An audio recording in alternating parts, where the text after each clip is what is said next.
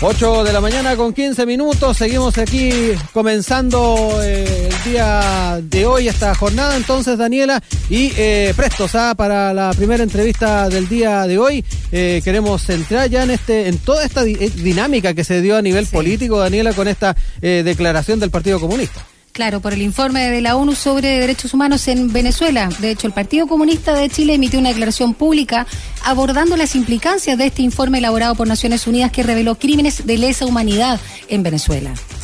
En ese sentido, y de acuerdo a lo señalado por el PCE, el informe de la Oficina de la Alta Comisionada de la ONU para los Derechos Humanos es un texto redactado en base a versiones obtenidas a distancia en el que no se ha tenido un intercambio real con las autoridades de ese Estado y carece de pruebas fácticas. Parte entonces de esta publicación que se hizo en el medio del siglo y que ha sido ampliamente difundida durante los últimos días. De esto queremos conversar ya con el presidente de la democracia cristiana, Fuad Chaín, que está con nosotros en línea. ¿Cómo está, Fuad? Muy buenos días. Hola, buenos días. Muy buenos días, buenos días Daniela, buenos días Rodrigo, gusto saludarlos, que tengan una buena semana. Igualmente, Fuad, que hayas pasado también una, una buena fiesta y bueno, aprovechando también esa consulta, saber un poco más también de eh, cómo han estado sus padres. Fue, recordemos que hace tres semanas se dio ese, ese ataque incendiario al, al, fondo. También es interesante saber aquello. Bueno, la verdad es que eh, todavía están, eh, mi papá por lo menos muy consternado con lo, con lo ocurrido. Mi, mi mamá no sabe, porque está, en la UCI hace ya 50 días, así es que la verdad no, no, le hemos contado lo, lo, ocurrido para, para no, afectarla aún más. Eh, sorprendidos, consternados, eh, esperando que eh, puedan aparecer los, responsables de, ese hecho y, no solo preocupados por lo que afectó a mi familia, sino que en general porque creo que sobre todo en el último tiempo eh, escalada de, violencia y de hechos absolutamente condenables e inaceptables en la región creo que desestabilizan a la región misma y, eso nos tiene a, a todos absolutamente preocupados, los que vivimos en la región, queremos la región, y, sabemos lo importante que es poder construir eh, una eh, verdadera paz social y tranquilidad para que para que se pueda desarrollar esa región como corresponde, que es la más postergada del país. Entonces, creo que sobre todo mi familia, que es una familia de harto, de harto empeño, de, mucho trabajo, de harto esfuerzo, que ha logrado eh, salir adelante, pioneros del turismo en la región, naturalmente que es muy doloroso y muy frustrante lo ocurrido. Ya que estamos hablando de violencia de FUAD, eh, hablemos también de este informe, ¿no? Que justamente habló de crímenes de lesa humanidad ahí en Venezuela, hecho por la ONU. Y en ese sentido también, por un lado, su opinión respecto al informe mismo, la metodología usada, eh, y por otro lado, las declaraciones que hizo el Partido Comunista. ¿Cómo lo divide también a ustedes como oposición, como democracia cristiana, sobre todo pensando en algo que ya habían señalado, ¿no? En tema de, la, de las primarias la verdad es que a mí no me parece que nosotros tengamos que entrar a cuestionar la metodología, que hay un informe de Naciones Unidas, ¿no es cierto?, del Alto Comisionado de Derechos Humanos, que generalmente es un referente para poder eh, pronunciarse, para poder investigar denuncias sobre violación a los derechos humanos y poder entregar reportes en situación a los derechos humanos. O sea, si hay una institución que goza de objetividad, de experiencia, para poder eh, realizar informes sobre la materia, es justamente eh, el, alto comisionado de eh, Derechos Humanos de Naciones Unidas, que en este caso además esa oficina está eh, encabezada por la expresidenta Michelle Bachelet, que eh, yo creo que tiene una sensibilidad enorme con el tema de los derechos humanos y que nadie podría decir que la expresidenta Bachelet, ¿no es cierto?, es una persona manipulada por Estados Unidos para, para tratar de generar las condiciones para un golpe de Estado en Venezuela y todas esas cosas que de alguna manera se se dejan a ver entre líneas en, las críticas al Partido Comunista. A mí me parece que eh, el tema de los derechos humanos es algo que son mínimos comunes civilizatorios. ¿ah? Los derechos humanos no, no emanan ni siquiera de un acto de autoridad, son derechos inherentes a la persona humana, son anteriores al Estado mismo. Y por lo mismo tienen que defenderse y respetarse en todas partes, en todo lugar, eh, bajo cualquier circunstancia y no pueden violarse bajo ningún pretexto. Y creo que en eso tenemos que ser muy claros y muy categóricos. No podemos ni relativizar eh, la violación a los derechos humanos, ni tampoco tratar de hacer críticas alambicadas a un informe contundente que yo quiero tomar las palabras de una diputada del Partido Comunista, la propia diputada Camila Vallejo lo calificó de lapidario. Por eso que a mí me parece sorprendente lo que hace institucionalmente el Partido Comunista, donde a mi juicio lo que hace es dejar pasar una gran oportunidad para poder eh, demostrar un compromiso serio con, con, la defensa de los derechos humanos eh, y no un doble estándar. ¿ah? Yo creo que dejó pasar una gran oportunidad al Partido Comunista y, Doble estándar que también se le aludía, perdón, al gobierno. Por, por ejemplo, la diputada Carmen Giertz, también del Partido Comunista, hablaba de un doble estándar por parte del gobierno chileno, sobre todo por la violación de los derechos humanos eh, cometidas luego del 18 de octubre. Sí, yo, yo también creo que de repente el partido, el, gobierno, eh, eh, claro, toma estos temas y es muy eh, efusivo, ¿no es cierto?, con los informes respecto a Venezuela, pero cuando se trata de Chile, generalmente los informes tanto de Naciones Unidas como de distintas organizaciones de derechos humanos le baja el perfil, mire lo que ocurrió recién, donde critican a la Contraloría, ¿no es cierto?, porque ordena sumarios contra el alto mando de carabineros por la el no cumplimiento de los protocolos en materia de control de orden público. O sea, también ahí vemos un doble estándar. ¿ah? Pero eso es lo que tenemos que erradicar definitivamente. Yo creo que aquí hay temas de principios. ¿ah? El tema de los derechos humanos y de la democracia se tienen que defender aunque duelan, ¿ah? aunque de, de, alguna manera eh, las críticas tengan que ver con gobiernos mm. de un color político cercano incluso, se tienen con mayor razón se tienen que ser claro, muy variante, se tiene que defender. Yo creo que ahí nuestro partido, la democracia tiene, un, una tradición muy importante de una defensa absoluta. Mire, la, la, la defensa opositora a la Unidad Popular, pero los primeros que salieron a defender los derechos humanos de aquellos personeros de la Unidad Popular o, simpatizantes de la Unidad Popular que fueron perseguidos en dictaduras fueron abogados de modo cristiano, formando la eh, eh, integrando el Comité de Paz, después la Secretaría de la Solidaridad, formando la Comisión Chilena de Derechos Humanos. A mí me parece que, que así tiene que ser. Estos temas no tienen color político. Y, y yo creo que la actitud que ha tenido el Partido Comunista a mí me parece claramente eh, reprochable. Incluso, yo diría, eh, es un triste papel que está haciendo. ¿ah? porque porque creo que dejan pasar una oportunidad inmejorable para poder mostrar una posición clara. Y el gobierno, bueno, todos sabemos que el gobierno hace mucho rato que ha tenido un doble estándar en la materia y, no ha tenido la fuerza ni para poder eh, condenar la violación de los derechos humanos que ocurrieron efectivamente a partir del 18 de octubre en nuestro país, eh, ni menos aún han tenido la fuerza como para poder colaborar con la investigación en, eh, que aclaren esos hechos. Fuad, eh, ha insistido en más de una oportunidad en esta conversación el tema de que el Partido Comunista perdió una oportunidad.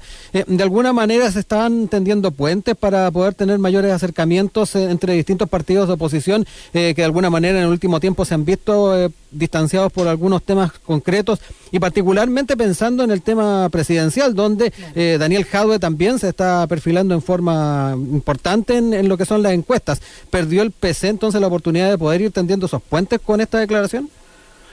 Mire, nosotros lo hemos sostenido. Creo que para poder participar en una primaria presidencial, fundamentalmente, donde está el gobierno del país, ¿no es cierto?, de por medio, eh, debe haber un marco mínimo, un marco mínimo de definiciones eh, muy claras que, que unan a quienes participan en esa primaria.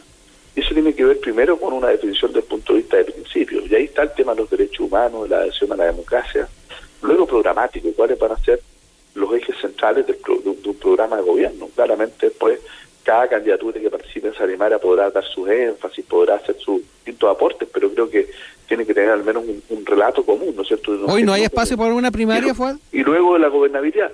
Nosotros creemos que para las primarias municipales y de gobernadores regionales por las temáticas propias, ¿no es cierto? Creo que es fácil ponerse de acuerdo desde el punto de vista programático y tener primaria. Yo creo que eso Más allá de, la declaración, Juan.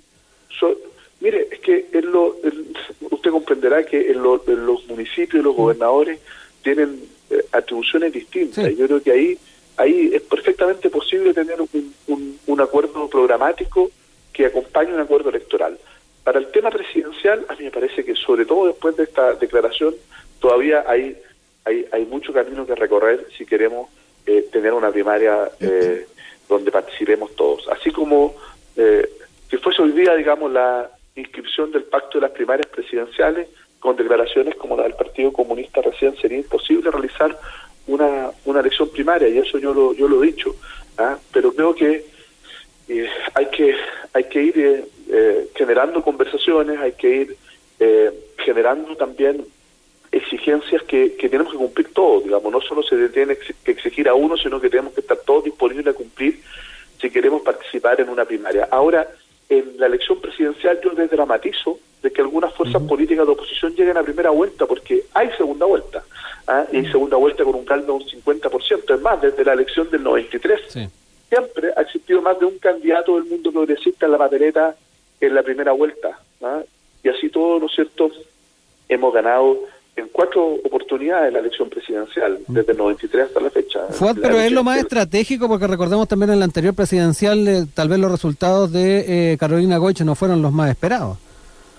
Por supuesto, yo creo que eh, hay que analizar cuál es el mejor escenario y yo creo que, en su oportunidad nosotros creo que todos tuvimos algo de responsabilidad. Yo, yo creo que todos los partidos de lo que fue la ex nueva mayoría tuvimos algo responsabilidad de ir demasiado dispersos a eh, la primera vuelta y creo que eso nos costó caro. Pero si uno quiere eh, reducir los motivos del fracaso solo a un tema de estrategia electoral, creo que equivoca el diagnóstico. Creo que las razones de por qué perdimos la elección presidencial del año 2017 son mucho más profundas que solamente un tema de estrategia electoral. Nos acompaña esta mañana acá en Sin Tacos ni Corbata por Radio Sach el presidente de la democracia cristiana, Fuad eh, Chaín. Eh, Fuad, en otro ámbito, el presidente Sebastián Piñera insistió en la aprobación de la ley de infraestructura crítica. Queremos conocer también cuál es la postura de su partido y si cree que se debe detallar qué lugares pueden definirse como infraestructura crítica para que no tenga también un cheque en blanco el presidente. Bueno, por eso es que la bancada de diputados de la democracia cristiana votó en contra de la idea de legislar nosotros sabemos que hoy día el presidente de la República tiene la facultad de poder decretar estado de excepción constitucional donde las Fuerzas Armadas pueden proteger infraestructura crítica y no solo infraestructura crítica, sino que pueden hacerse cargo del control del orden público. Y nosotros desde ese punto de vista creemos que entonces es perfectamente posible poder discutir de que sin que se declare un estado de excepción constitucional y que las Fuerzas Armadas tengan que hacerse cargo del orden público, como ocurre hoy día, puedan estar limitadas solamente a resguardar cierta infraestructura crítica, es decir, una medida de menor intensidad que el estado de excepción constitucional. insisto, ya existe la Constitución y la facultad, el presidente la tiene. Pero para que eso ocurra, tiene que haber una definición muy clara en la ley, ¿no es cierto?, con una enumeración, ojalá taxativa, ¿no es cierto?, de, de, de qué se trata cuando estamos hablando de infraestructura crítica. A mí me parece que eso es fundamental, que tiene que estar esto muy claramente definido en la ley y no que posteriormente se interprete, ¿no es cierto?, qué es lo que es infraestructura crítica y que podamos terminar ¿ah? con la posibilidad de que sin decretar un estado de excepción poder tener a las Fuerzas Armadas resguardando infraestructura que pueda ser muy cuestionable su, su condición o su eh, definición como crítica. Eh, Fuad, eh, quería también tocar el tema de la situación que se vivió el fin de semana con el diputado Gabriel Silver, ¿ah? eh, un sumario sanitario por parte de la Seremi de Salud de Ñuble. el parlamentario eh, pasó por un control sanitario sin portar su pasaporte, sin ninguna credencial para ingresar a esa región y además se acreditó que el diputado no tiene residencia en la región del Biobío. Eh, ¿Cómo también están viendo en el partido esta situación? Bueno, yo creo que nadie está por sobre la ley y nosotros lo hemos dicho, creo que el diputado Silver tiene que enfrentar ese sumario sanitario como cualquier ciudadano y poder asumir sus consecuencias. Yo no he hablado con él, no conozco su versión y por lo tanto eh, no estoy en condiciones de poder eh, entregar más antecedentes de lo que hemos conocido por la prensa, pero el, el diputado Silver no tengo ninguna duda como corresponde, además tiene que enfrentar el sumario, tendrá que hacer su descargo en ese sumario y tendrá que eh, enfrentar las conclusiones que eh, a las que arriba el sumario sanitario. Yo creo que esa es la señal que hay que dar, naturalmente. Y yo, eh, eso sí, creo que todos los que tenemos algún tipo de responsabilidad política, ya sea un cargo de elección popular o algún eh, cargo como, como el de, presidente de un partido político, en este caso, tenemos que ser especialmente celosos en el cumplimiento de las normas. ¿ah? Ahora, yo sé que hoy día eh, la actual pareja de, Gabriel Silver sí vive en la región y me imagino que, que esa es la razón por la que estaba, eh, estaba en la región, digamos, porque su pareja vivía en la región y, por eso se trasladó allí, digamos, no, no andaba de vacaciones ni mucho menos. En todo caso, si le estamos pidiendo a, todos que usen sus permisos, que salgan lo menos posible, lo mínimo es pedirle a una autoridad también que ande con su pasaporte. Eso es lo que le estoy diciendo, todos los que tenemos algún tipo de cargo de responsabilidad política tenemos que ser los primeros en dar el ejemplo y ser muy celoso y riguroso en eso. Eh, incluso a quienes no tenemos cargo de elección popular, yo soy presidente de un partido político y, y trato de, ser extremadamente celoso en todos los, el cumplimiento no solo de las normas, sino que también de las aquellas que tienen más bien un rango de recomendación, incluso trato de ser muy muy muy riguroso en eso, ¿ah? eh, más aún aquellas que son exigencias ¿ah? normativas para para poder eh, enfrentar esta pandemia de la cual tenemos que salir entre todos y creo que eh, la autorresponsabilidad es fundamental también en esto. Fue eh, a poco más de un mes ya del plebiscito, el 25 de octubre, y quisiera preguntarle de las recientes declaraciones que hizo el ministro secretario general de la presidencia, Cristian Monkever, cuando señaló en el programa Mesa Central de Canal 13 que el proceso constituyente va a formar parte del legado del presidente Piñera. ¿Cómo toma estas declaraciones? Eh, ¿Las encuentra inoportunas, oportunas? Eh, ¿Las considera dentro del contexto? ¿Qué opina? Mire, yo creo que hay una especie de obsesión porque el presidente Piñera deje algún legado, aparte, ¿no es cierto?, de, de la destrucción de los empleos, de la economía que venía desde antes, no, no le echemos toda la culpa, se agravó, por cierto, por la pandemia del COVID-19, de una situación de extremada polarización del país. Eh, yo la verdad creo que además de eso el presidente Piñera va a pasar la historia como un presidente bastante irrelevante. Ya eh, Yo incluso eh, recuerdo cómo se gestó el acuerdo constitucional. El acuerdo constitucional del 15 de noviembre se gestó con un, un gobierno que tomó bastante distancia, que fue incluso lo que permitió que se alcanzara ese acuerdo. O sea, el mayor aporte que hizo el gobierno fue justamente dejar que desde los partidos y desde el Parlamento pudiéramos construir un acuerdo para buscar un camino institucional, democrático, participativo para poder enfrentar la crisis, que no es solo una crisis social, es una crisis también institucional, porque además de eh, la rabia por la injusticia social, por la desigualdad, por los abusos, hay una crisis de confianza en las instituciones. Eh, y esa es una crisis de la democracia la que vivimos.